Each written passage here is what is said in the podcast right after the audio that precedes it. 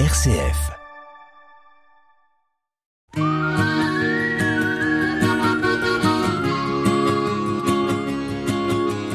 Un billet d'humeur chaque semaine que Nathalie vous propose pour vous interpeller, vous questionner sur une action, un événement vécu ou sur ce qui va se vivre, sur les conséquences de ceci, pour nous permettre aussi d'avoir différents éléments, d'ouvrir notre regard, c'est dans Sollicitez-vous. Aujourd'hui, alimentaire au rendez-vous? C'est avec la journée mondiale de l'alimentation le 16 octobre que débute la campagne alimentaire A-L-I-M-E-N-T-E-2-R-E.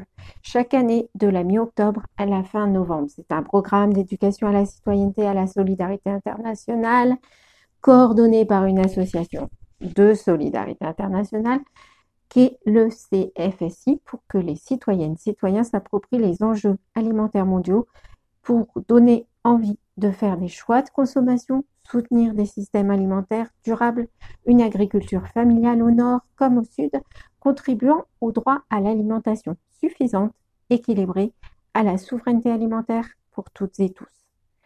C'est un festival de documentaires sélectionnés, permettant de multiples débats et ce, dans différents lieux, cinémas, salles publiques, établissements scolaires, etc.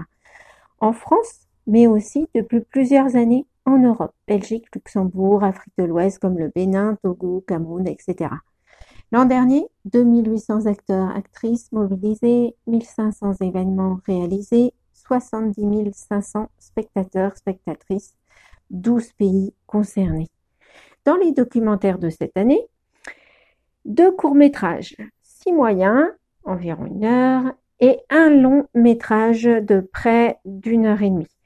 Courts-métrages comme par exemple Tapis vert, l'homme qui arrêta le désert de Claver Yame Ogo de 2021. Du Burkina Faso, c'est vraiment court, 9 minutes. Par exemple, une intro sur l'agroécologie, c'est parfait. Dans les moyens métrages, euh, par exemple, pour quelques bananes de plus, le scandale de chlordécone de Bertrand Crutzen de 2019. Parlant du chlordécone, un perturbateur endocrinien interdit en France métropolitaine, entre autres. Ce documentaire peut aussi permettre d'aborder le lien entre métropole et départements et régions d'outre-mer. On peut aussi parler avec d'autres documentaires du lait, des abeilles, des engrais, des pesticides. Les fiches des films sont téléchargeables sur le site alimentaire.org, tout pour organiser des débats.